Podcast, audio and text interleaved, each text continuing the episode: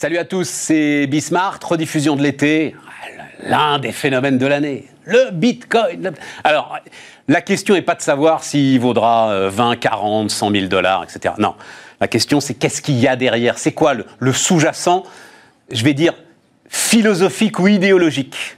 De ce Bitcoin. On va voir ça avec l'un des tout premiers qui a démarré le, Bitcoin en France. Et puis ensuite, tiens, tenez, euh, par exemple, euh, réflexion avec euh, Denis Père, le formidable Denis Père, sur le monde d'après. C'est parti, c'est Bismart. Et on démarre donc avec le Bitcoin. Pierre Noisa est avec nous. Bonjour Pierre Noisa. Bonjour Stéphane. Alors, entrepreneur de la première heure du Bitcoin, Pierre. On peut dire ça, puisque c'est en 2011 que nous avons démarré Pemium et euh, on était parmi les toutes premières plateformes à proposer euh, d'acheter et de vendre du Bitcoin euh, sur un site Internet à l'époque. Donc vous êtes multimillionnaire, Pierre? Alors je ne parle pas de mes finances personnelles, mais vous savez que, que, bah, c'est...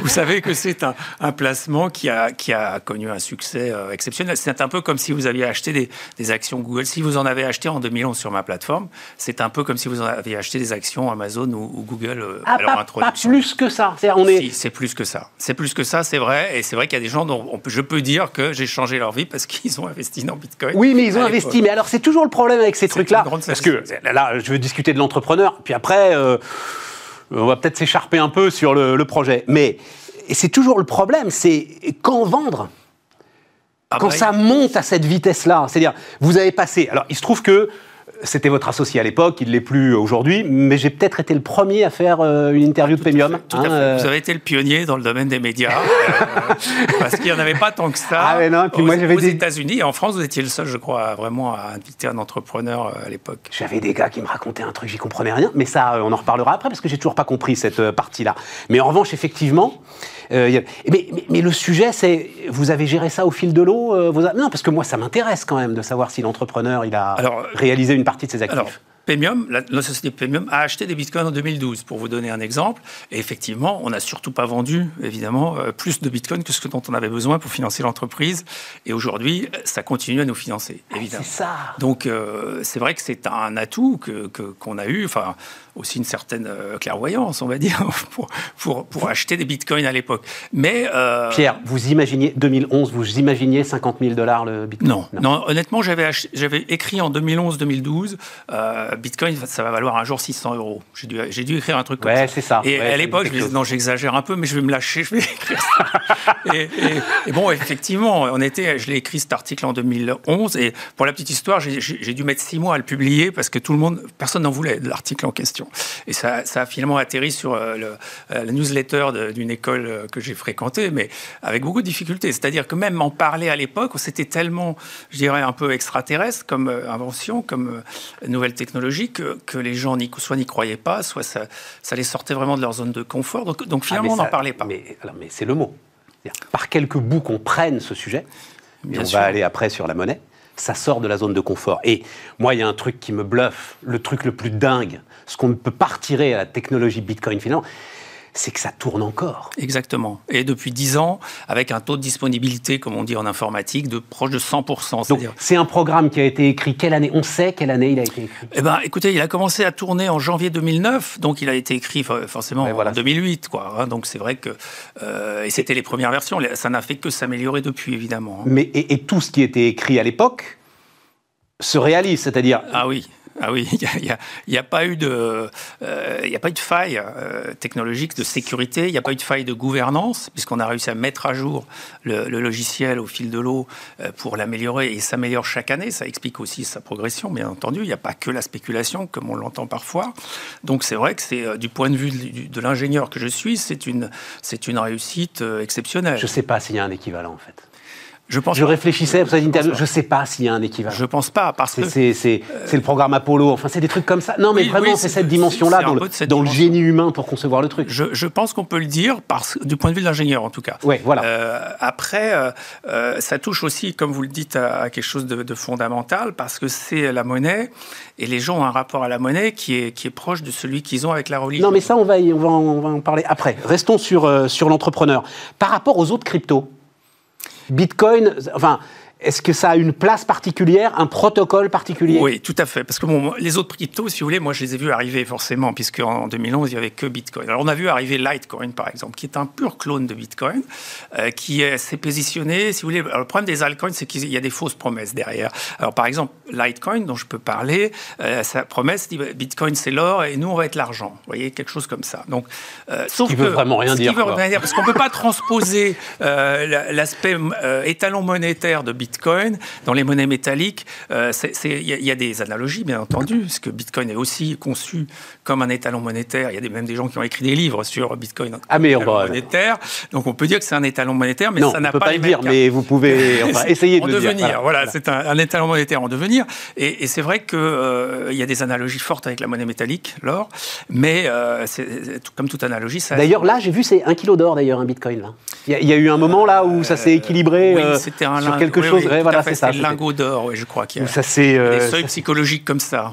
J'ai vu que. Alors, Coinbase, c'est l'équivalent de Premium euh, aux États-Unis euh Alors, c'est l'équivalent de Premium aux États-Unis, mais avec les financements américains. C'est-à-dire que contrairement à nous qui avons levé, si vous voulez, euh, de l'ordre de 1 million, 1 million, enfin 3 millions si j'additionne tout ce qu'on a levé en, capital ou en, crédit, Coinbase a dû lever 800 millions. Mais voilà. Donc, c'est la même mais vous n'en avez pas besoin. Mais avec un financement Vous avez les bitcoins, vous n'avez pas besoin. Vous avez raison. D'une certaine manière, on n'en a pas besoin. Et Bitcoin que vous avez acheté 10 Aujourd'hui, on a, on a de la trésorerie. On n'a pas besoin de se financer pour, pour la trésorerie. Par contre, ça donne des moyens quand on lève 800 millions. Si on me donne 800 millions, croyez-moi, je saurais les utiliser pour, pour mouvoir Premium. Mais, je connais, une, je connais une, une entrepreneuse qui a des actions Apple euh, à 7 dollars.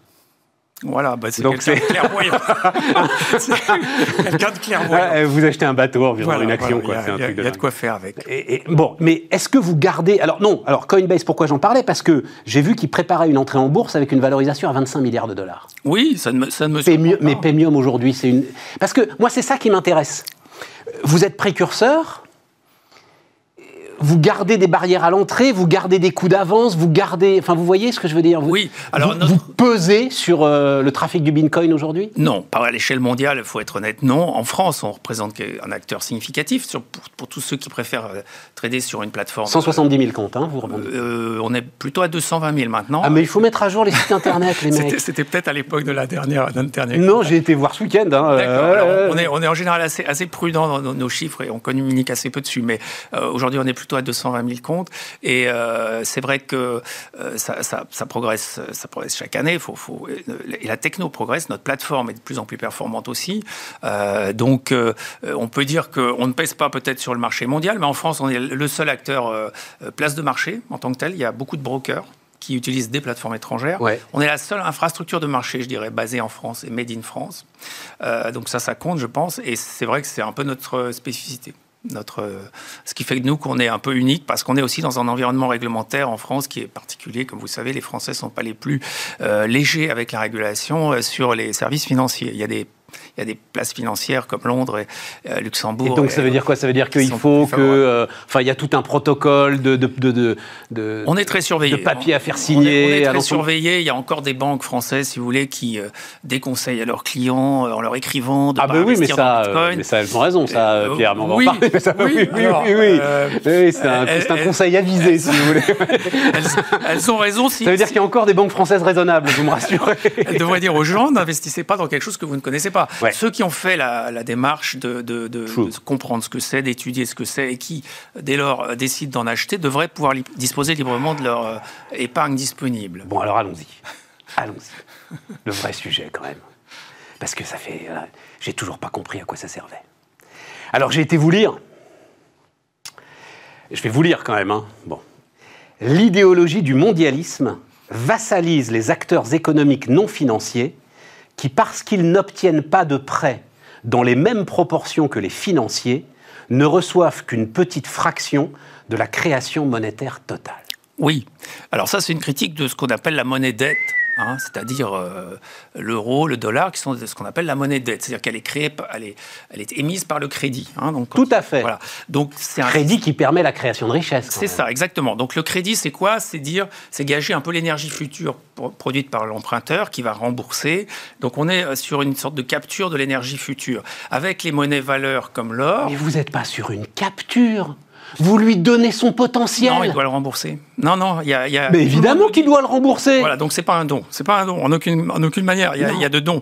Justement, euh, il y, a, y, a une attribution. Vous lui permettez voilà, on lui donne de la D'exprimer ce potentiel. Alors, bien entendu, je ne remets pas en question le principe hein, de la monnaie dette. Ce que je remets en question, c'est le monopole de la monnaie dette, ce qui est tout à fait différent. Mais alors, non, mais C'est-à-dire qu'aujourd'hui, le problème que ça pose, c'est qu'on n'a pas d'autre choix que d'utiliser cette monnaie euro ou dollar, et qu'effectivement, elle est distribuée de manière très, on va dire, euh, discrétionnaire et arbitraire. Qu'est-ce que c'est que cette contre, histoire distribuée de manière discrétionnaire et arbitraire? Ben, C'est tout le problème, c'est qu'on laisse aux banquiers, si vous voulez, le soin de décider quels sont les bons projets et quels sont les, les projets qui ne doivent pas être Or, je ne pense pas que ce soit aux banquiers, en l'occurrence, de décider. Je pense que c'est euh, l'intérêt général, c'est pas eux qui le, qui le qui, en détiennent les clés. Alors, qui va, alors, justement, qui va porter le risque Personne. dans l'économie S'il n'y a plus de monopole, il y a plus. S'il n'y a, a, plus de monopole, si vous voulez, il n'y a plus cette espèce de dictature euh, du pouvoir bancaire qui, qui décide arbitrairement de quel, quel, projet est financé et quel autre ne l'est pas. Mais comment ça? Donc c'est la pluralité attendez, non, non, non, le pluralisme monétaire qui va permettre de sortir. Pierre, je comprends pas.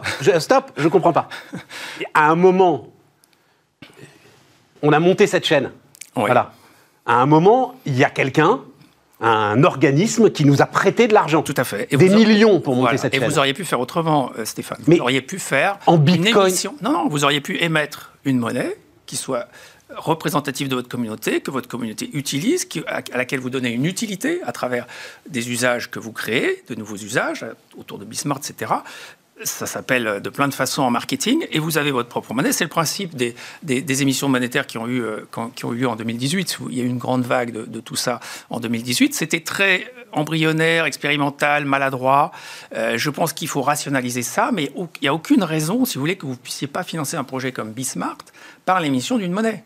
La seule raison, c'est qu'on vous l'interdit, enfin qu'on vous l'interdit, qu'il y a un monopole monétaire qui vous contraint très fortement. Si mais ça ne me contraint pas, c'est hyper simple. Alors ça me donne vous. la possibilité de le faire. Mais c'est simple pour un boulanger qui s'installe, c'est simple pour quelqu'un qui veut acheter Alors, un appartement. Après, c'est juste un rapport rendement-risque. Vous n'allez pas. Bitcoin ne peut pas annuler le risque. Non, je suis d'accord avec vous. Euh, y a, vous avez raison, dans le grand principe, ça marche. C'est-à-dire que je ne vais pas vous dire que ça marche jamais, la, monnaie crédit. Il y a simplement euh, des, dysfonctionnements qui sont liés au monopole. Encore une fois, je ne suis pas là pour dire euh, qu'il faut arrêter d'utiliser l'euro. Au contraire, je pense que l'euro et Bitcoin doivent coexister. Je dis simplement, ce qui pose problème aujourd'hui, c'est le monopole. On doit re revenir à un pluralisme monétaire pour avoir d'ailleurs une vraie démocratie, parce qu'entre nous, qui décide quel parti politique est financé financés, sont des banquiers. Je ne vois pas pourquoi. Non. Eh ben si, c'est ça la réalité. Il y, a des, il, y a, il y, a des, partis politiques qui doivent aller sur. Oh non, mais qui ne sont pas financés de manière équitable. Non, mais, mais Pierre, donc, donc c'est anecdotique. C'est un exemple. Oh, oui, non, mais un... anecdotique, anecdotique. Pas, pas, vraiment anecdotique. Non, moi, ça je veux savoir. à l'élection moi, je veux savoir. Décideur. Mais déjà, vous apportez une réponse. C'est-à-dire que Bitcoin n'est pas contre les autres monnaies. Non, pas du tout. Pas du tout. Pour moi, c'est. Dans certains écrits, ça l'est quand même. Oui, pour certaines On est d'accord. Peu... Il faut mettre à bas les banques centrales. Alors, c'est pas, encore une fois, c'est leur monopole. C'est pas les, les, banques centrales en tant que telles. C'est le fait qu'elles. Non, mais si vous mettez à bas les banques centrales, vous détruisez les monnaies qu'elles portent. On est d'accord. Exactement. Hein. Donc, pour moi, c'est pas du tout le propos. Je pense que la, les banques centrales ont une légitimité à exister. Le, le, le réseau euro, pour moi, c'est une crypto-monnaie, l'euro. Hein. C'est comme les autres, je dirais.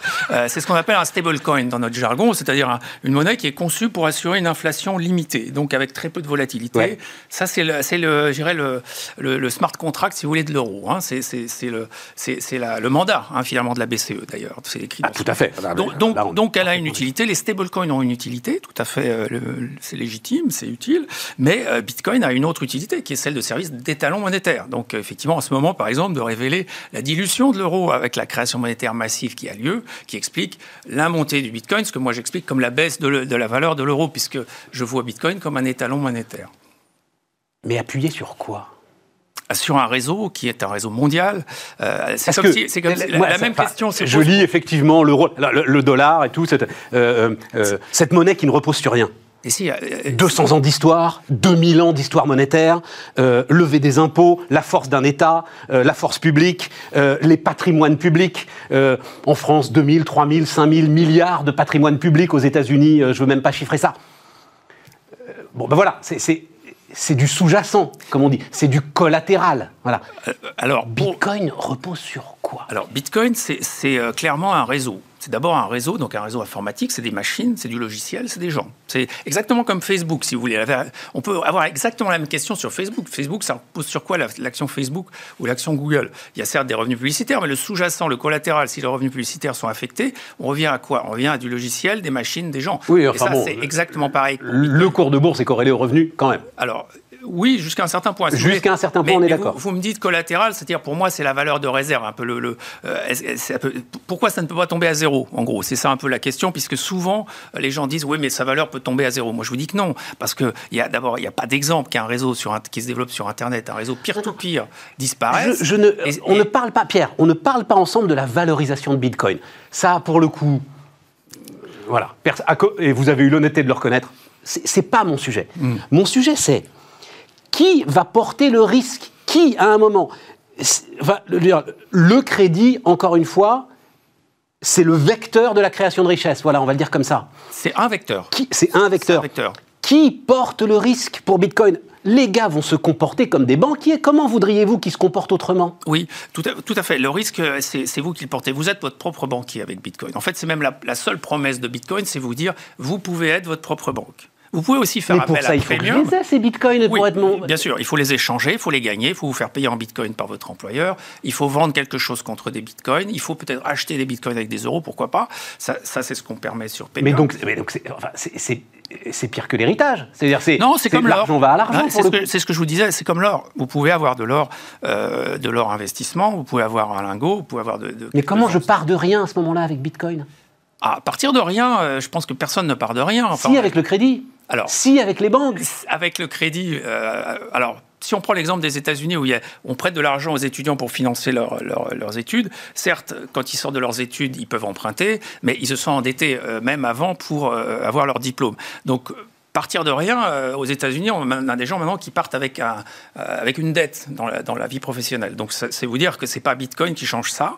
Ça, je suis d'accord. Et, et, je vous ai dit, l'euro, enfin, pour moi, l'euro, en tout cas, n'a pas, euh, doit continuer à jouer ce rôle, comme vous avez souligné, de, de, financer des projets qui ne peuvent pas être financés autrement, finalement. Et par contre, tout ce qui peut être financé autrement que par la dette, à mon avis, pourrait l'être par l'émission de nouvelles monnaies, ou par euh, bah, ce qu'on appelle Friends and Family, c'est-à-dire le, financement par des, entreprises non financières. Love money, on dit aussi. C'est ça. Bien love mais la différence entre un prêt de votre entourage et un prêt bancaire, c'est qu'il n'y a pas de création monétaire dans le cas de, bien sûr. prêt de votre entourage. Tout à fait d'accord. Donc moi, j'encourage les gens à prêter, à trouver euh, donc des financements dans leur entourage d'une première, dans une première étape, et éventuellement dans une deuxième étape, se donner le choix d'emprunter ou d'émettre une nouvelle monnaie. C'est juste ça que je, préconise. Pierre, et là, je suis ravi de cet entretien parce qu'il est très. Parce que quand je vous ai lu, euh, il y avait des trucs quand même qui étaient un peu limites. Quoi.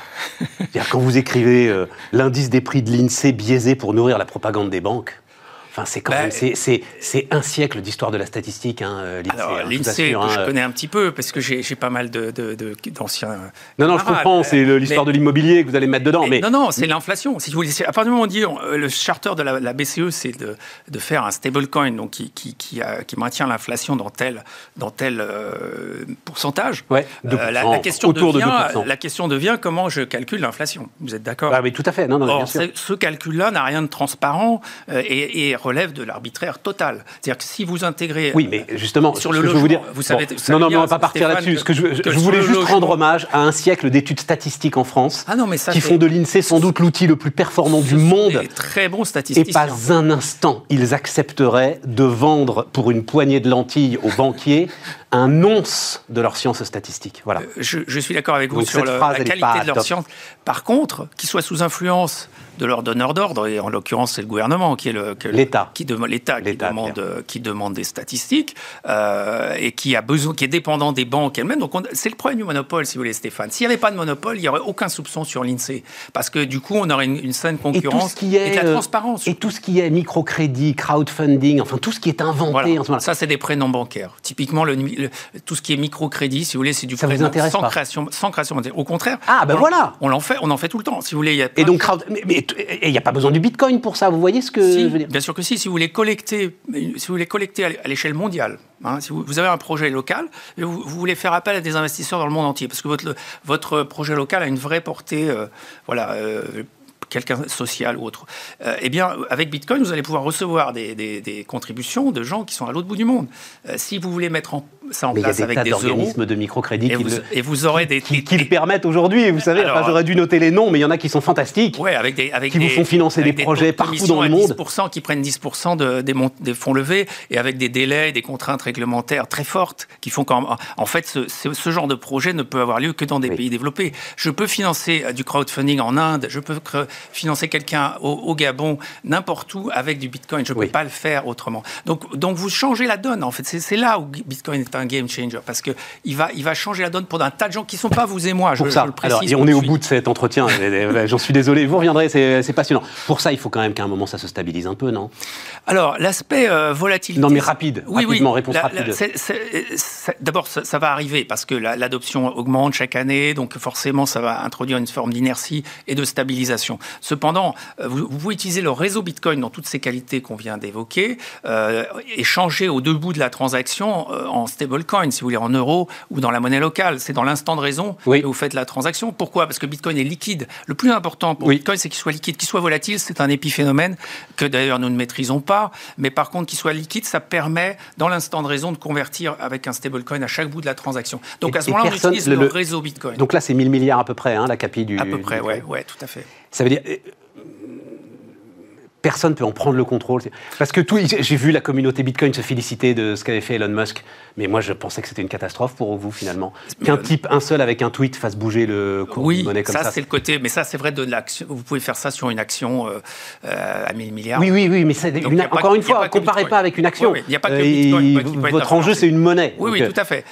mais c'est une personne ne peut faire ça avec une monnaie. Mais on peut faire ça avec l'or si on veut, si vous voulez. Il y a, George Soros a fait ça sur la livre sterling. Il y a 30 ans, 40 ans, 50 ans. C'est vrai.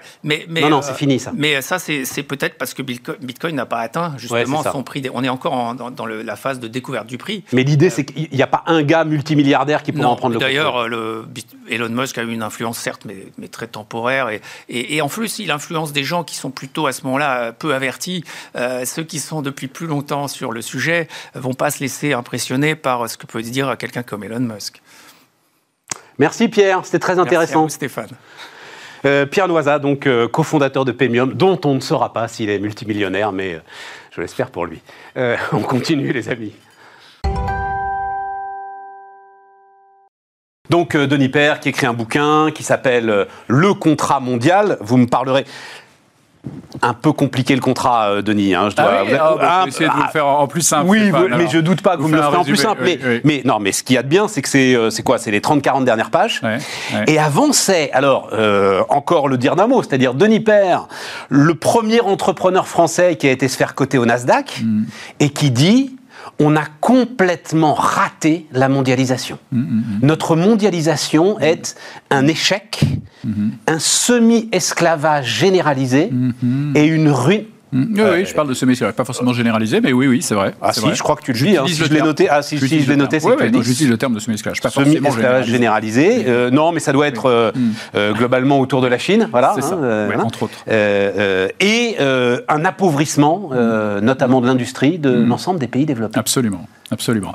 C'est ce constat, je l'ai fait au fil des ans, mais il m'est apparu évident en 2016. En fait, le choc, ça a été 2016. Ça a été l'élection de Trump, le Brexit, où on a vu cette révolte des classes populaires dans ces pays euh, qui est totalement corrélée effectivement aux délocalisations. Ça a même été prouvé par un certain nombre de scientifiques, j'en parle dans le livre, euh, un économiste du MIT qui s'appelle David Autor, qui a montré que les, les counties, les circonscriptions américaines qui avaient le plus voté pour Trump étaient celles qui avaient été le plus touchées par les délocalisations vers la Chine. Donc il y a vraiment une corrélation très très directe. Et puis c'est mon expérience aussi de développeur de solutions de stockage d'énergie qui m'a ouvert les yeux où effectivement, moi je connaissais la mondialisation heureuse. Moi j'ai passé 30 ans à développer des sociétés. Business Object, c'est la mondialisation heureuse. Ah, c'est la mondialisation heureuse, bien sûr, et qui a là aussi. C'est un, un, jeune entrepreneur français qui sûr, se retrouve. Mais il y, y, a eu cette mondialisation heureuse dans des pays qui ont des règles similaires. Les pays développés ont tous la même histoire. Ils ont 150 ans d'histoire industrielle, donc à peu près 150 ans d'histoire sociale et 50 ans d'histoire environnementale. Donc ils ont les mêmes règles, ils ont les mêmes normes. Et puis vous avez les pays émergents, les pays, les pays en développement qui, eux, ont démarré leur industrialisation il y a très peu de temps, il y a 20, 30 ou 40 ans. Et donc, on ne peut pas s'attendre à ce qu'ils aient des normes sociales aussi riches, aussi sophistiquées, aussi élaborées, et donc les coûts qui vont avec. Parce que quand on a des normes élevées, on a des coûts élevés. Il y a une corrélation directe aussi entre le taux horaire de main-d'œuvre et, par exemple, le niveau de dépenses sociales, ce que je montre dans le livre. Par exemple, la Chine, aujourd'hui, on est à des taux horaires de l'ordre de 5 euros de l'heure, quand en Europe de l'Ouest et aux États-Unis, on est à 30. Et le niveau de dépenses sociales dans le PIB en Chine, d'après l'OCDE, c'est une estimation, mais c'est de l'ordre de 8%. Le niveau de dépenses sociales en Europe de l'Ouest, c'est 26%. Aux États-Unis, c'est 30. La France, c'est le record du monde, c'est 31,5. Donc, on a une corrélation très directe entre des normes sociales qui sont très ambitieuses, des coûts qui sont élevés, parce que qui dit normes sociales dit protection sociale, dit retraite, etc. Donc des coûts qui sont élevés. Et dans les pays émergents, ben c'est normal, ils démarrent leur industrialisation, et donc ils ont des normes sociales qui sont beaucoup plus réduites, et donc des coûts plus faibles.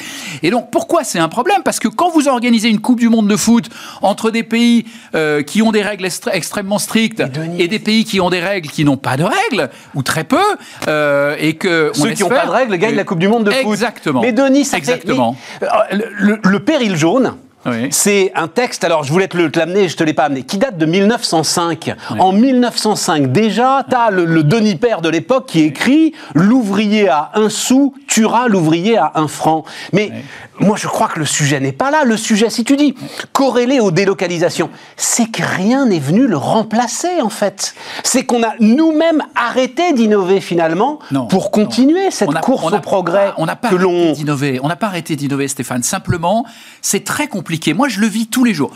Un exemple très concret. Moi, je développe des solutions de stockage d'énergie à base de pompage-turbinage. Donc, c'est des gros chantiers de génie civil. On crée des bassins d'eau, on pose des conduites forcées, etc. Donc, nous, on a des employés qui sont aux normes sociales occidentales. On doit respecter aussi les normes environnementales. On doit, par exemple, détourner une conduite forcée en Martinique pour pas impacter des orioles, euh, qui est une espèce protégée quand ils viennent nidifier. Et c'est très bien. J'ai le nom de la nature dans mon, dans mon, dans mon, dans le nom de ma société. En face de moi, hein, en face, voilà, nature and En face de moi, j'ai des gens qui peuvent faire ce qu'ils veulent. Et donc, c'est une concurrence qui est totalement déloyale. Je suis un ancien membre de l'autorité de la concurrence. J'étais habitué à évaluer des situations de concurrence. Ça s'appelle de la concurrence totalement déloyale. Pourquoi? Parce que. Et tu dis quoi? Il y a eu une fracture quand? Tu dis 2016, euh, mais il y a eu une non, fracture. Non, non, la fracture, alors, je, la raconte dans le livre parce que c'est très intéressant, effectivement, et c'est historique. La fracture, elle date en fait du choc d'excellence japonais des années 80. Moi, j'étais jeune employé dans une boîte de semi-conducteurs aux États-Unis à cette époque, et j'ai vu les Japonais arriver avec des technologies, avec des mémoire qui coûtait pas cher. Et ça venait de quoi? Ça tenait à quoi? Ça tenait à des méthodes managériales exceptionnelles qui avaient été enseignées d'ailleurs par des consultants américains au lendemain de la guerre. C'était les cercles de qualité, c'était le Kanban, le Just-in-Time, etc. Denis, Denis, Denis. Et, non, non, non, je termine. Non, non, mais non, restons sur. tu t'en souviens de Jacques Calvet? Pardon hein, pour ceux qui euh, n'ont pas 50 ans. Jacques Calvet, euh, il, il, disait exactement ce que tu dis là. Il nous faut des barrières. L'automobile japonaise va nous submerger. Et qu'est-ce qui s'est passé? On a la révolution automobile allemande. C'est bien l'innovation qui te fait sortir de ça, pas des barrières. Oui, mais bien sûr. Et donc, qu'est-ce qui s'est passé? Je termine sur l'exemple japonais. Parce qu'effectivement, les Allemands ont choisi cette voie-là. Et c'est remarquable. Mais c'est pas ce qu'ont fait les Américains. Ah bah qu'ont fait les Américains à ce moment-là? Ils ont essayé de mettre en œuvre effectivement les méthodes japonaises. Et puis, ils y sont pas suffisamment arrivés. Et donc, à un moment donné, les Américains, on les connaît bien. Moi, je les connais bien. Je les fréquente depuis très longtemps. Ils aiment bien les solutions rapides et faciles. Donc, qu'est-ce qu'ils ont fait? Ils ont dit on va arrêter d'essayer de se battre, d'essayer de devenir japonais. Le choc, ça a été quand Toyota a ouvert des usines aux États-Unis et a réussi à sortir des voitures beaucoup moins chères avec des ouvriers américains, avec le contexte euh, législatif et, et fiscal américain. Ils sortaient des voitures qui étaient beaucoup moins chères. Donc les Américains ont dit non, on n'y arrivera pas on n'y arrivera pas. Parce qu'effectivement, la bonne réponse, c'était de lutter sur l'excellence. Donc, qu'est-ce qu'ils ont fait? Ils ont dit, on va aller chercher, pour baisser les coûts, on va aller chercher de la main-d'œuvre pas chère au Mexique.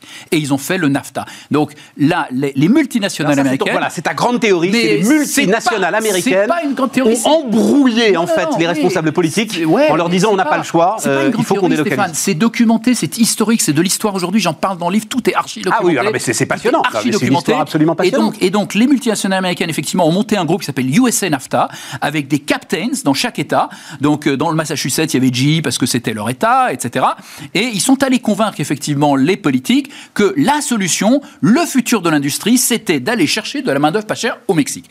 Et ça a été compliqué. Les syndicats, évidemment, se sont battus. Les syndicats américains, ils avaient un peu de mal parce qu'ils n'étaient pas très crédibles. Il y avait eu des problèmes de corruption. Et puis, ils n'avaient pas les mêmes moyens. Ils étaient face à un rouleau compresseur, effectivement, du lobbying des multinationales américaines, qui ont convaincu d'abord les républicains. C'était George Bush père. Ça a été repris par Clinton, qui s'est laissé convaincre que c'était une très bonne idée. Il semble que Clinton, en fait, ce qu'il voulait, c'était freiner l'immigration. Il se disait, les Mexicains vont se développer, ils vont avoir des salaires plus élevés, donc on aura moins d'immigration. C'était ça le rationnel. Et c'était pas idiot, sauf que c'est pas Ah, du mais tout. c'est un sujet dont on mais va sauf parler, que pas. euh, mais sauf que c'est. Alors malheureusement pas du tout ce qui s'est passé, parce que les salaires au Mexique sont restés extrêmement bas pour des questions souvent de corruption de syndicats, etc.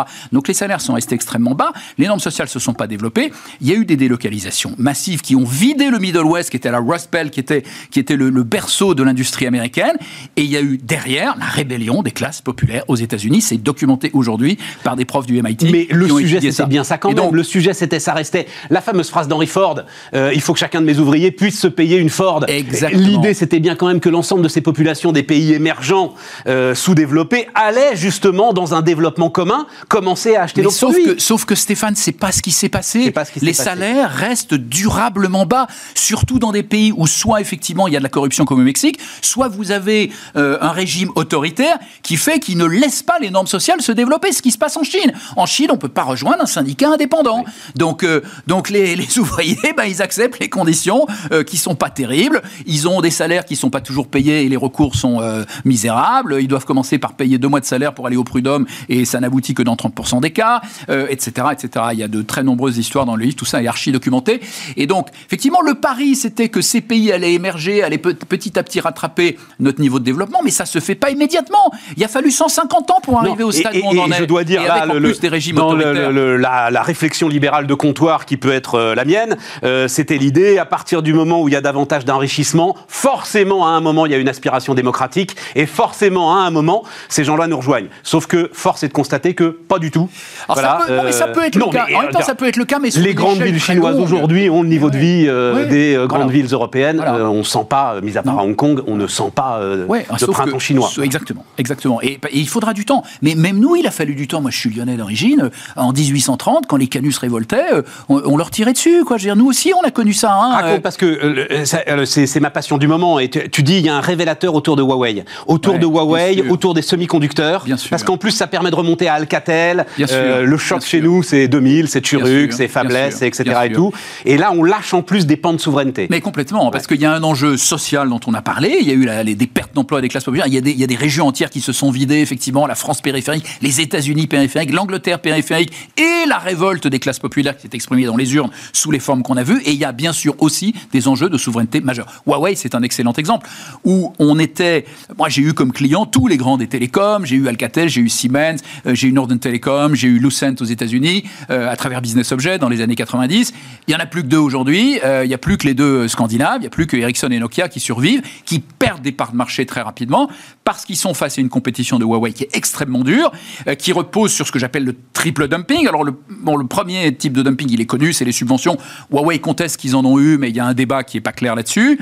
Euh, et puis ensuite, il y a le dumping social et environnemental dont bénéficie Huawei. Ouais. Et donc, ils ont plus le marché chinois qui est fermé, très compliqué d'aller en Chine, parce qu'ils ont évidemment à leur disposition cet immense marché, euh, mais très compliqué pour un compétiteur européen de s'installer ou américain, parce qu'il faut faire des transferts de technologie forcés, parce que quand on a une copie euh, de sa propriété intellectuelle, on est quasiment retoqué systématiquement dans les tribunaux chinois. Donc, non, Denis- marché Denis, fermé. tu rends dumping Je rends hommage à Trump. Ah, Tu rends hommage à Trump Ah, mais je rends totalement Le gars qui hommage. tape du poing sur la table. Ouais, alors je rends, le Trump est, quelqu'un de, de- de- d'invraisemblable dans ses comportements, euh, qui respecte pas les femmes, qui est. euh, euh, mais Trump a été le premier leader occidental à dire ça suffit, ça suffit, on peut plus accepter une relation déséquilibrée, on peut plus accepter un partenaire chinois qui ne respecte pas les engagements qu'il a pris quand il est entré dans l'OMC, d'ouvrir son marché, de pas imposer ses transferts de technologie, etc. Il parlait même de vol de technologie. Euh, et puis il a commencé à travailler sur les normes sociales, c'est assez intéressant. Il a amené un triplement des salaires dans l'automobile mexicaine. Ça, on, on le sait pas forcément. Il a fait rajouter dans tous les accords de libre-échange américains un addendum. Il y avait déjà une petite annexe qu'avait mis Clinton pour essayer de calmer les syndicats, mais il n'y avait aucun engagement. Euh, les gens faisaient ce qu'ils voulaient. Euh, les pays faisaient ce qu'ils voulaient. Là, il a rajouté une annexe avec des engagements très précis de respect des quatre piliers de l'OIT, interdiction du travail des enfants, interdiction du travail forcé, liberté syndicale, etc., avec des sanctions financières à la clé. Ce qu'on essaye de faire, nous, dans notre accord d'investissement avec, le- avec euh, oui, les Chinois, tout voilà, très, le tout très dernier. timidement, mais très très très timidement, on est très très loin de ce Mais que oui, je mais propose. parce que quand même, alors euh, c'est ça qui est difficile euh, dans l'histoire. Et après, on va aller sur ton contrat, hein, je te rassure. Mais c'est ça qui est difficile dans l'histoire, c'est que nous, en fait, vu de France ou vu des États-Unis, euh, cette relation, elle est effectivement complètement déséquilibrée. Et on a l'impression d'avoir tout perdu. C'est pas la vie qu'en ont les Allemands. Et les Allemands, ils, ils ont vendu des centaines de milliards d'euros de machines-outils pour équiper l'ensemble de cette euh, industrie chinoise. Absolument. Et ils ont partagé avec les Chinois l'ensemble des fruits de, c'est vrai, Stéphane, de les cette Allemands, mondialisation. alors, on, on va y revenir aussi. Nous, on souffre de deux choses quand même chez nous. Nous, on souffre de cette mondialisation déséquilibrée et sans éthique, mais on souffre aussi de la gestion de notre pays. On souffre quelque part Oui. de cette, de cette sous-administration du commerce mondial, mais on souffre aussi de la suradministration du Tu vois, commerce. j'ai peur que cette ça, mondialisation, tu en fasses Mais- un bouc émissaire. Non, non, non, je n'en fais pas un bouc émissaire. Stéphane, je, quand, De nos quand je me suis lancé en politique avec nous citoyens, je l'ai fait pour justement éviter les boucs émissaires. pour ça que j'étais surpris. Mais le problème, il est, il est le même en Angleterre, il est le même aux États-Unis, où ils n'ont pas ces problèmes-là. Les, les les- la dépense publique est correctement gérée. Et pourtant, ils ont aussi des classes populaires qui se rebellent euh, et qui sont prêts à mettre un Boris Johnson, à voter le Brexit et à mettre un Donald Trump. Et, failli- et ils ont failli le réélire il n'y a pas longtemps, avec 74 Et millions moi, je vais te d'électeurs. dire en face, Donc- euh, les Pays-Bas, ils ont une industrie qui reste une industrie solide. Alors, la Suisse a une va- industrie qui reste une parler, industrie solide. On va en parler, Donc c'est bien des modèles. On va, on va en parler, Stéphane. On va en parler. L'Allemagne, les, les pays germanophones et scandinaves ont pour l'instant, pour l'instant, réussi à préserver un niveau d'industrie qui est correct. Mais les Allemands sont en train de se réveiller actuellement. Le réveil allemand, ça a été l'acquisition de Kuka AG il y a deux ans euh, par Kuka AG. C'est une entreprise Robotique. qui fait des robots avec des mains euh, articulées, magnifiques. Expert de la Euh, robotique industrielle. Expert de la robotique industrielle, qui était là, une vedette euh, qu'allait visiter Angela Merkel dans tous les salons, et tout d'un coup, acquisition de Kuka par un acteur chinois. Donc là, ils ont compris qu'effectivement, leur marché traditionnel de la machine-outil, mais aussi de l'automobile, est en train d'être euh, touché de plein fouet par la Chine. Ils ont vu les experts du véhicule électrique euh, allemand de BMW, deux Allemands, deux ingénieurs allemands, aller créer leur start-up, leur Tesla, elle s'appelle pas comme ça, mais aller le créer en Chine.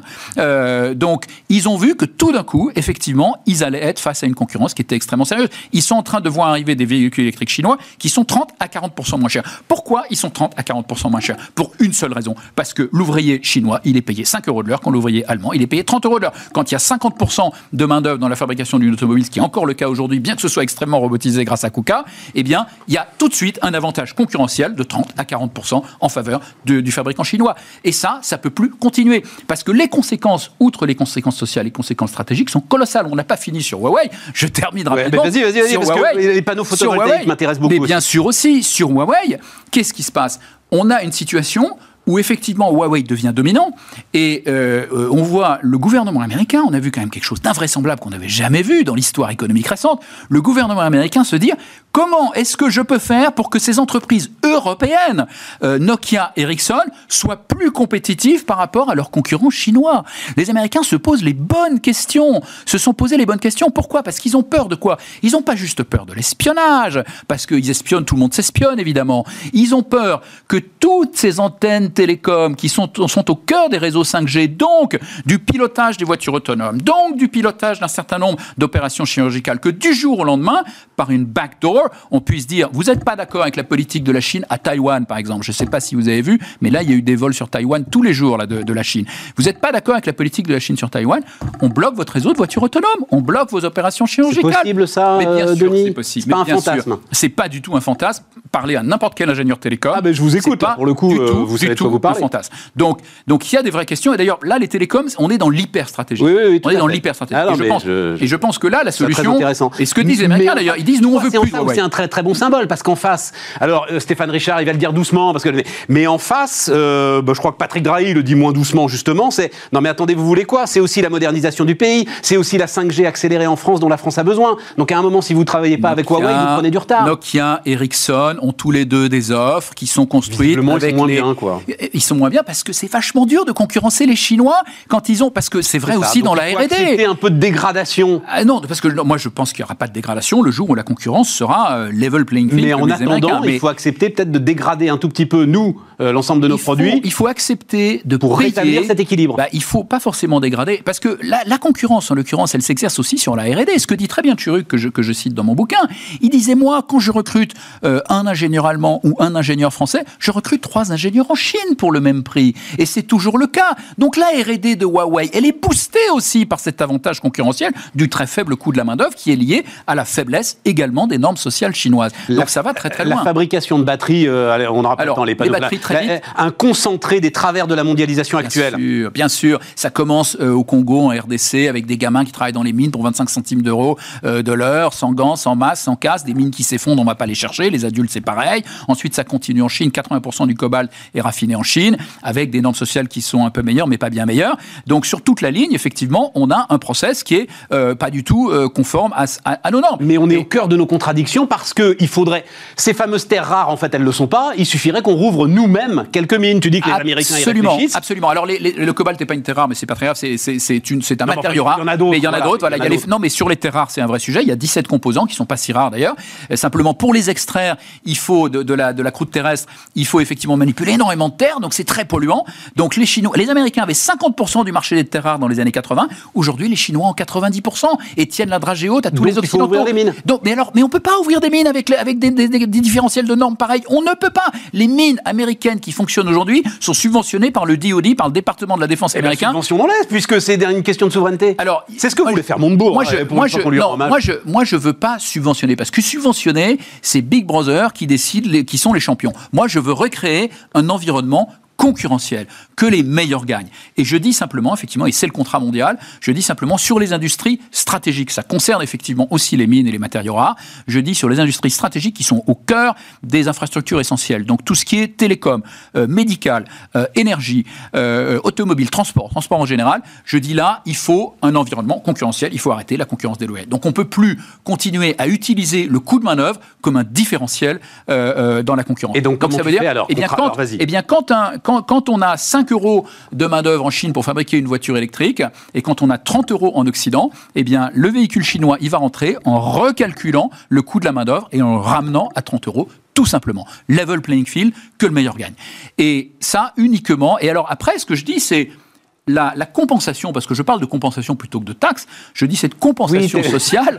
Oui, parce que c'est pas une mal taxe. de parler taxe. Tout ton combat anti-fiscal, là, c'est ah, je suis pas anti-fiscal, je déchiré. Il faut, qu'elle Non, mais c'est parce qu'il y a une différence fondamentale. Une taxe, c'est pour lever des moyens pour un État, pour mener une politique. Là, en l'occurrence, c'est une compensation qui vise juste à rétablir la, concurrence, une concurrence euh, loyale. Donc, cette compensation, effectivement, elle doit être réaffectée, selon moi, à 50% vers le pays d'origine pour l'aider à converger. Euh, pour les pays pauvres, 100% versés à des ONG parce que c'est compliqué quand on verse à des États et dans nos pays cette idée, pour aider les, les autres. Ça s'appelle la TVA sociale. Ça s'appelle la TVA sociale et ça s'appelle la taxe carbone aux frontières. Oui, si on la, prend taxe les carbone, la, taxe carbone, la taxe carbone aux frontières, si, effectivement, c'est une très bonne idée. Ou la TVA sociale, on peut l'appeler comme ça si on veut aussi. Mais ça doit s'appliquer à une vaste zone de libre-échange. Ça ne peut pas être une réponse nationale, même pas, je pense, une réponse européenne. Ah, de toute façon, ça, tu n'y arrives pas. Enfin, tous ceux qui ont essayé n'y arrivent pas. Voilà, il faut, non, mais il faut une réponse à l'échelle des pays développés euh, qui ont des environnements, des normes sociales et environnementales qui sont similaires et qui veulent organiser un vaste marché où la concurrence s'exerce, où l'excellence s'exprime, où Nokia se bat contre Ericsson, mais avec les mêmes règles, avec les mêmes armes et pas de façon euh, déséquilibrée comme c'est le cas aujourd'hui avec des compétitions. Bon alors, euh, je le dis d'un mot hein, pour ceux qui auront envie de... Mais ce que tu résumes, alors merci d'ailleurs, hein, effectivement, de manière très très simple, c'est beaucoup plus élaboré que ça. Oui. voilà, beaucoup plus détaillé. c'est un vrai job. Il y en a, il y en a pour, il y en a pour 30 pages. Mais alors, juste, il nous reste deux minutes. Ça veut dire finalement le déclic sur tout ça, qui est évidemment passionnant, c'est peut-être la crise démocratique que traversent aujourd'hui nos sociétés développées qui va à un moment faire que... Parce qu'il faudrait que les, les, dirigeants arrivent à se rassembler là-dessus. Ils n'y arrivent pas. Moi, je pense qu'ils vont y arriver, Stéphane. Ils vont être obligés. regarde ce qui se passe, par exemple, avec la Chine. Trump essaye de se battre tout seul. Dit c'est inadmissible, il faut arrêter, ils nous piquent nos technologies, ils n'ont pas les mêmes normes, etc. Il arrive à pas grand-chose. Biden arrive. Biden dit, en fait, Trump là-dessus, il avait raison. Il le dit pas comme ça, mais c'est tout comme. Mais enfin, c'est tout comme. Il l'accepte. Et il dit maintenant, moi, je veux une alliance des démocraties sur ce sujet-là. Il faut qu'on se rassemble. Nous, les démocraties qui avons les mêmes valeurs, on doit se rassembler autour de ces idées. Alors, il va pas aussi loin que ce que je propose pour l'instant. C'est dommage, mais il va peut-être y venir. Pour l'instant, il, demande juste à la Chine de respecter ses engagements euh, pris quand ils ont rejoint l'OMC, et il veut simplement rassembler les démocraties autour de ça. Je pense que l'étape d'après, c'est le contrat mondial, c'est de dire maintenant, on va aussi parler de normes sociales et environnementales. Mais alors, tu as, des passages passionnants sur euh, sur, Ricardo, sur. Euh, alors on va pas rentrer là-dedans, hein, mais c'est très très intéressant. Euh, j'invite, il aurait fallu que j'invite Jean-Marc Daniel pour en parler avec toi. Voilà, le, fan absolu de, de, Ricardo. Mais on est d'accord, c'est quand même, c'est le libre échange. Le libre-échange. Qui est au cœur de la paix mondiale, qui est au cœur du développement des hommes. Euh, euh, Stéphane, le libre-échange, je suis un fan absolu du libre-échange. Bon, voilà. Je suis un fan absolu du libre-échange quand les règles du jeu sont les mêmes pour tous. Quand on organise une Coupe du Monde de foot avec des règles différentes pour chacun des joueurs, là, je suis plus d'accord. Et par contre, je suis d'accord pour continuer à commercer avec ces pays. Il le faut pour la stabilité du monde, pour la paix du monde, pour le développement des pays émergents. Bien sûr qu'il faut continuer à les aider. Bien sûr qu'il faut continuer à commercer avec eux. On en a besoin. On a besoin aussi pour la prospérité de nos industries. Donc c'est ce que je propose dans le contrat mondial. Voilà, c'est écrit en toutes lettres, le monde développé ne peut pas se contenter de se barricader. Absolument. Voilà. Absolument. Merci de l'avoir noté. On repart les amis, et on repart donc avec euh, Arthur Ollier. Euh, l'orthographe à tout capital, j'ai euh, titré ça, Arthur. Ce que vous racontez, c'est un, un, vrai truc ou c'est pas vrai? Vous racontez réunion commerciale? Ah oui. Ah, ah oui. alors, alors, allez-y. Bah alors, ma précédente société que j'ai montée, qui était une, une solution de prospection, j'étais en rendez-vous avec euh, un client et une dizaine de personnes, et on se demandait pourquoi un des commerciaux avait des euh, performances beaucoup moins bonnes que euh, ses collaborateurs. Et en regardant les emails qu'il a envoyés, on se rendait compte qu'ils étaient truffés de fautes d'orthographe. Euh, donc là, on était un peu, un peu gêné, on a fini par comprendre, et c'est là que c'est ce jour-là que ça m'a fait tilt et que je me suis dit, les faux d'orthographe sont au cœur de la performance des entreprises. C'est pour ça que j'ai monté Merci App. L'orthographe aujourd'hui, là, dans notre monde du 21e siècle, tout ça, euh, Elon Musk, machin, l'orthographe est au cœur de la performance des entreprises le, mot qui revient de la bouche de tous nos clients, c'est la perte de crédibilité.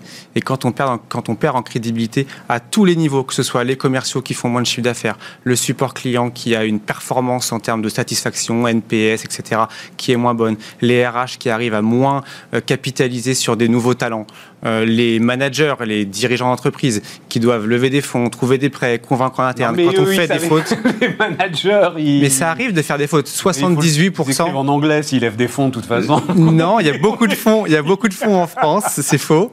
Et 78% euh, des actifs estiment faire des fautes d'orthographe régulièrement. Ouais. Et ça, c'est un impact direct sur leur crédibilité. Et donc, ça veut dire que les 22% qui pensent qu'ils en font pas, c'est qu'ils... Ils en font encore plus que les autres, mais ils ne le voient pas. c'est qu'ils sont pas encore mis Word, c'est qu'ils travaillent pas sous Word. Alors, on va y aller. Donc, euh, vous avez fait, donc, euh, merci. Alors, vous êtes, comme on dit, serial entrepreneur, euh, Arthur. C'est-à-dire... J'ai monté plusieurs sociétés, oui. oui, oui, deux en tout. Là, c'est la troisième. Là, c'est la troisième vous n'êtes pas vieux en plus. Enfin, je sais pas. Euh, c'est la trentaine. Ouais, voilà. Ouais. Ouais, bah, c'est quelque, chose, quelque chose qui est en moi depuis le début. J'ai commencé, j'ai fait mes études euh, en école de commerce. En école de commerce, à la troisième année, j'ai monté ma première boîte. Euh, je l'ai revendue à la cinquième année. J'ai adoré ça et je ne me voyais pas faire autrement. C'est dans mes gènes, dans mon ADN. Mais, mais quand vous faites, ça m'a bien fait marrer d'ailleurs, Datananas. Euh, c'est des noms qu'on ferait plus, ça, j'ai l'impression aujourd'hui. Il y avait une époque où les startups étaient un peu plus rigolotes quand même. Oui, bah c'était oui, c'était un peu plus folklore. C'était 2014. on, se prenait moins la tête sur les anglicismes dans les noms, l'international, voilà. Et donc, alors, euh, logiciel de prospection B2B, ça m'intéresse énormément. Moi, enfin, j'ai un slogan, moi, c'est vive les vendeurs. Mais euh, elle marche bien cette, cette entreprise. Très bien. Mais alors pourquoi est-ce que vous la revendez pour faire autre chose? Parce qu'il y a un moment, ça vous ennuie en fait. Il y a un moment, la gestion. Euh, non, mais c'était tout un cheminement. On a euh, connu une société qui s'appelle Serbacan qui a décidé de racheter euh, très bien, Datananas. on a eu un coup de foot professionnel avec Mathieu Ternus, qui est le PDG de Serbacan.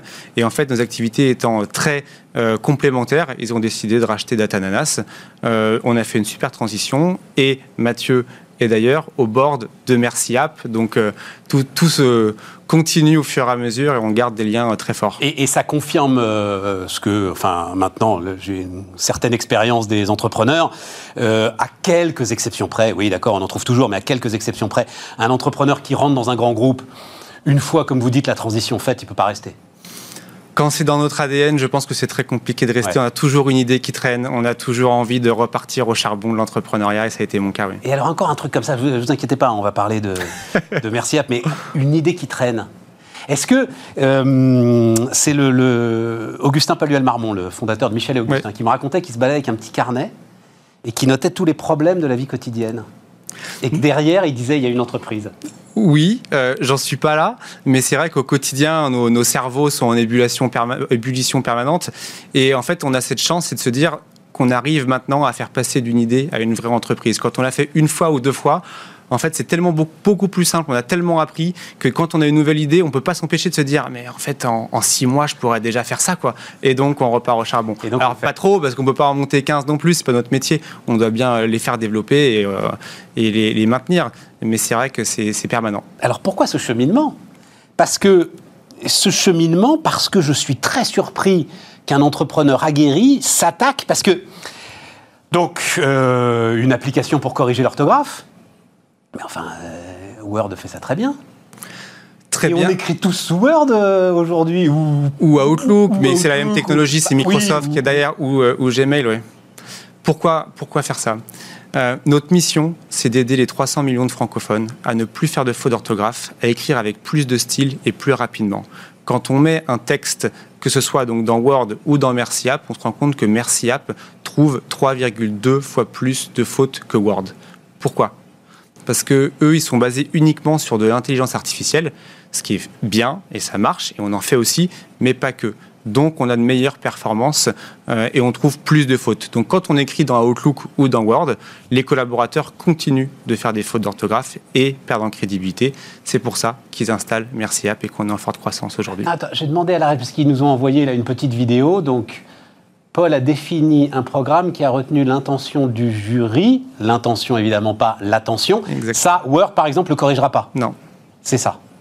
Attention et intention. Ouais. Ah ouais, ouais, très très bon exemple. Les pléonasmes, les Il paronymes. défendra son projet original et aura peut-être, là c'est un petit tiret, bon c'est pas très grave ça, Oui, c'est gentil, mais Ouais, c'est gentil, Hein, l'opportunité de pouvoir pléonasme. accéder à la... L'opportunité de pouvoir, c'est un pléonasme. Donc en fait, et aura peut-être l'opportunité d'accéder. Exactement. Donc, nous, on propose ça. Je Donc, fait, pour- de. Ça arrive à tout le monde. Ouais. Attends, attends, j'adore. Qui aura lieu mercredi 17 novembre. C'est quoi le problème avec mercredi 17 novembre C'est mardi 17 novembre, c'est Ah. des fautes. Et ça, merci, à va le corriger. aussi. Ouais, bien sûr. Au sein SAIN, bon ça ok d'accord. Et Paul était d'ailleurs très content de nous avoir vus, là, accord grammatical basique aussi, euh, mardi dernier. Basique pour certains.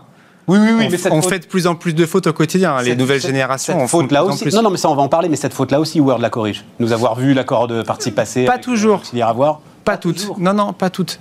Et alors, mais, alors, mais, mais pourquoi vous y arrivez quand eux ils n'y arrivent pas?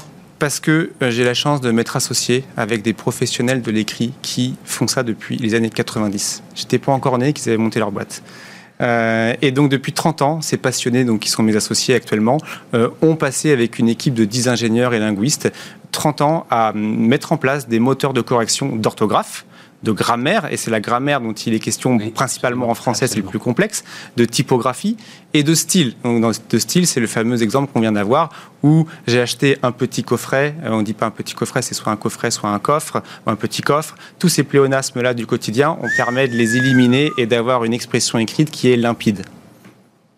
Et est-ce que euh, vous, vous devez vous amuser à ça À passer euh, Balzac ou Flaubert euh, dans Merci App On, on, on l'a, on l'a pas fait, non. Ah, il faut le faire, ça, Euh, doit être, ça doit être sympathique. Mais on, on a des maisons d'édition qui sont clientes chez nous, euh, Flammarion, Gallimard, etc., qui utilisent notre technologie. Ils ne sont pas clients de Merciable directement, mais ils utilisent notre technologie. En marque Euh, blanche alors? En marque blanche, exactement. Euh, On a beaucoup de grands euh, journaux quotidiens qui le sont également. Euh, parce que nos moteurs sont vraiment extrêmement puissants. C'est pour ça qu'on arrive à faire aujourd'hui mieux que ce qui existe dans Outlook et que les entreprises décident massivement de s'équiper. Il y a aussi Reverso euh, qui est sur votre, euh, Il y a aussi, il y a aussi Reverso. domaine d'excellence avec le, le formidable Théo Offenberg, qui, mais qui est comme vous. Il y a une passion quand même, non, euh, autour de. euh, À la base, à la base, oui. On peut pas faire ce métier sans être passionné ça. par la langue. Moi, je me suis pris de passion pour ça depuis maintenant un an et demi, que je suis dans le, dans le dur et que j'apprends au quotidien. C'est passionnant. Je sais pas ce qu'était un paronyme, je sais pas ce qu'était un, un, un homophone. Je sais pas. Ce que Euh, un homophone, c'est son Non, non, les, un euh, paronyme. Le paronyme, je sais plus. En revanche, l'homophone, euh, c'est un mot qui se prononce quasiment pareil. Par exemple, le bracelet qui a été enfui dans le sable C'est ça. au lieu de enfoui. Ou l'attention sont- ou l'intention tout à exemple. Ce, ce- ce sont des mots qui sont très proches euh, au- à l'oral, mais qui ont Parophone. Homophone. Homophone. Ou paronyme. Homophone. Et paronyme, Paronyme. je le pour la prochaine fois vous Ça doit être des bah, paronymes, ça doit être des, ouais, des significations. Bon, non, bon, bah. On regardera. Demain, je vous dis ce que c'est. Alors, la prochaine fois, on va pas attendre la prochaine fois. hein. Demain, je vous dis. Euh, ce- ce- ça se dégrade. Enfin, en fait, euh, tu sais cette euh, fameuse phrase là, euh, je sais pas de qui elle est d'ailleurs. La science des imbéciles. L'orthographe, c'est la science des imbéciles. Il y a un peu de vérité là-dedans quand même.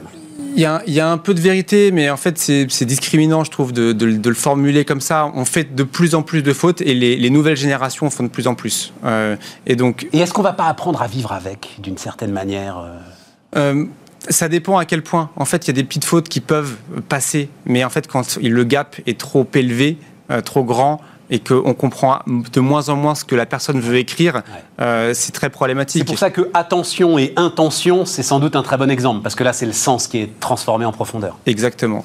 Le, alors, d'abord, le modèle économique, qui paye euh, Merci. Alors, on a un modèle qui est 100% gratuit pour les collaborateurs qui en ont besoin à titre personnel. Et s'ils ont des besoins plus avancés, on, a- on leur permet d'avoir un modèle payant à 8 euros par mois et par collaborateur dans lequel il y a des fonctionnalités supplémentaires. Mais ça, c'est une offre pour les entreprises. Exactement. Mais je pense euh, aux, bah, aux étudiants là, qui sont en révision, ils vont... euh, Qui écrivent des mé- partiels, leurs mémoires, machin, euh, Ils écrivent, ah ouais, là, là, ils sont en train de, Ouais. de, de pondre leur page que leurs parents lisent le soir euh, en se grattant la tête parce qu'ils n'ont pas le droit d'oublier des fautes. Euh, c'est gratuit pour eux aussi? On a, on a une offre pour eux, exactement, qui est une offre gratuite et qui est adaptée à leurs besoins. Et euh, l'évolution derrière naturelle vers euh, la traduction, par exemple, c'est quelque chose qui vous intéresse? La traduction, pas directement. Par contre, ce qui nous intéresse, c'est de vous aider à euh, comprendre le sens de la langue. Et un jour, on vous permettra de dialoguer avec votre téléphone portable et votre téléphone portable vous comprendra pour de vrai. Et là, c'est un projet technologique qu'on porte chez MerciApp qui va au-delà de la correction d'orthographe et qui va beaucoup plus loin technologiquement. C'est-à-dire qu'aujourd'hui, on comprend ce que vous essayez d'écrire dans le sens où on vous relit et on vous corrige vos phrases. Demain, on comprendra le sens de ce que vous voulez écrire et donc on permettra un dialogue homme-machine.